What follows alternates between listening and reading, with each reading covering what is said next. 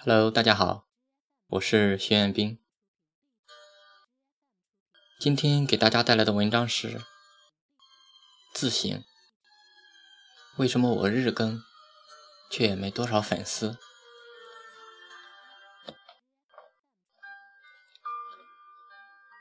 昨天无聊看了下公众号后台，打开已发送的文章，平均阅读数竟然只在五十左右。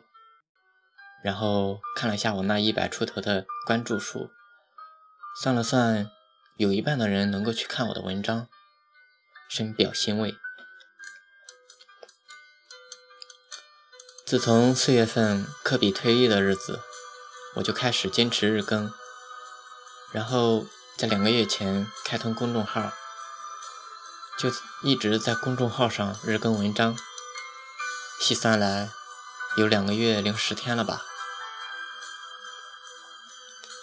从刚开始的日均二十的阅读数，到现在的日均五十阅读数，虽说数量在增长，但从中可以看出来，我的文笔并没有取得多大的进步。当然，这和人气也有很大的关系。有好久了吧，我都不怎么和好友们互动了。如果说没时间，那就真的只是借口。而且是很无力的借口。之前看过一篇文章，你还没火，怎么就感觉过气了？我倒觉得这句话用来形容我，再恰当不过了。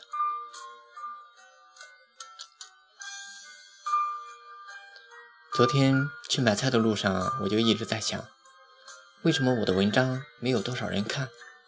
我都日更了，还要我怎样？但后来想想，日更又能怎样？就说我认识的圈子里吧，日更的人数也得有大几十。全国的公众号好几千万，日更的人数又有多少？而我也只不过是那其中之一罢了。那么，到底是什么原因导致只有几十个人看我的文章呢？我大概分析了以下几点：首先，文笔不行，这一点从我刚开始写文章时，我就一直在说我文采不行，到现在还是不行。但对于现在来说，文采仿佛又不是特别的重要。我经常去看一些大号的文章，他们的文笔仿佛也不过如此。这里。也并没有贬低他们的意思，但为什么他们的文章有如此多的人看呢？第二就是走心。上面说那些大号的文笔也不过如此，可为什么有那么多人看呢？就是走心呗。走心两个字多简单，才十一画，可是做起来难呀。或许。偶尔我们会走心一下，比如前两天写的那些列车上熟悉的陌生人，阅读量竟然破天荒的有了九十多。可是毕竟做任何事情都需要持持续才能有所回报，偶尔的昙花一现也不会得到更多人的青睐，所以持续走心很重要。那么如何才能做？到持续走心呢？这个问题我还回答不了，不然我的阅读量也不会只有那几十而已。嗯，还需继续学习。第三点就是朋友的互动。前面也提到，我有好久没怎么和好友们互动了。那么互动到底有多重要呢？就拿我自己就可以做个对比。六月份之前的我和六月份之后的我，六月份之前我可是经常出现在群里，那会儿简直就是无时无刻，露的脸多了，人家就会记住你。更重要的一点是，我还时不时的高歌一曲，虽然唱功一般，但最起码让别人认识了一个多才多艺的我。而六月份之后，由于某某些原因，我开始不在群里唱歌了，渐渐的说话也少了，最后淡出人们的视野。现在的状况是在群里说一句话，基本没人理了，带来的结果就是人气下降了，好友们也就不去单独看我的朋友圈，于是就看不到我的文章了，看不到文章，就连点进去的机会都没有。